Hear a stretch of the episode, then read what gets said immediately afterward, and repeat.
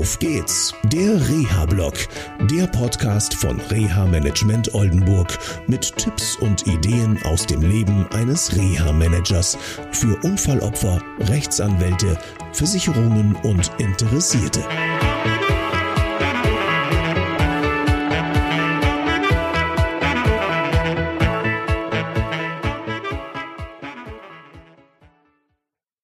Ja, hallo zu einer neuen Sendung von Auf geht's der Reha-Blog.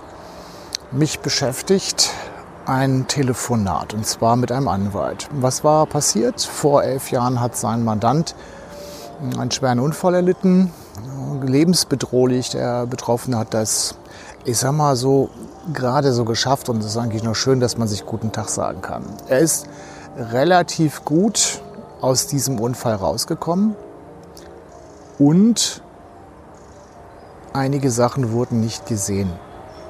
Und zwar, er lag im Koma, er hat ein schweres Schädelhirntrauma dritten Grades gehabt. Er hat sich Gott sei Dank wieder so weiterentwickelt, dass er vom körperlichen her keine Einschränkungen hat und ja, die neuropsychologischen Unfallfolgen wurden gar nicht geprüft und gecheckt. Und das ist ein Riesenproblem, weil sich das Ganze nämlich in den elf Jahren weiter und weiter und weiter entwickelt hat. Und ähm, mit diesen neuropsychologischen Unfallfolgen hat sich dann auch ein anderes Problem aufgetan. Der Betroffene ist immer wieder an seine Grenzen gekommen. Er wurde nicht verstanden. Er hat vieles nicht verstanden, was bei so einer Informationsverarbeitungsproblematik, wie, wie sie ja aus meiner Sicht neuropsychologische Unfallfolgen sind, ja, letztendlich ähm, hat sich alles aufgestaut. Und daraus entwickelte sich letztendlich, dass er sich an das, was ihm im Alltag passiert, beruflich, privat, ja, dass er sich daran nicht mehr anpassen kann. Und ähm, insofern haben sich der Unfallfolgen weiterentwickelt, nicht positiv. Und jetzt kam die Frage, ja, der hat doch ein Trauma erlitten und er muss jetzt traumapsychologisch behandelt werden und so weiter.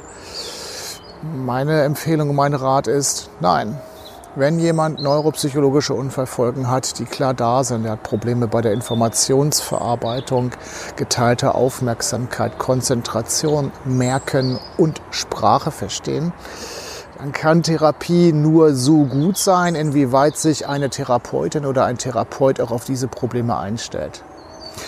Und die Therapie kann nicht dann gelingen und auch nicht ankommen, zweckmäßig und lösungsorientiert, wenn letztendlich die Information nicht verarbeitet werden kann.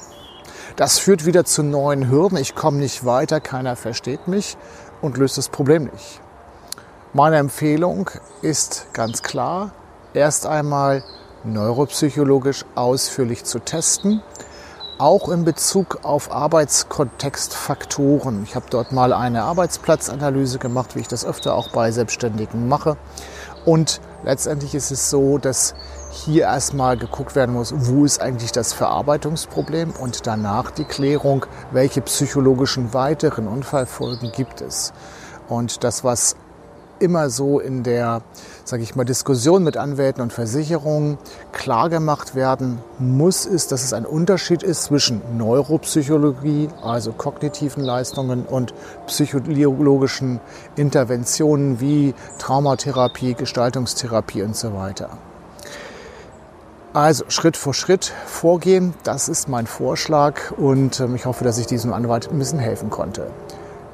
Wenn das für dich eine Anregung war oder du ähnliche Erfahrungen gemacht hast, dann schreib mir doch einfach eine persönliche Nachricht, entweder über das Kontaktformular auf unserer Homepage oder über eins der sozialen Medien. Bis dahin erstmal bis zum nächsten Mal. Tschüss. Das war eine Folge von Auf geht's, der Reha-Blog eine Produktion von Reha Management Oldenburg. Weitere Informationen über uns finden Sie im Internet unter www.der-rehablog.de.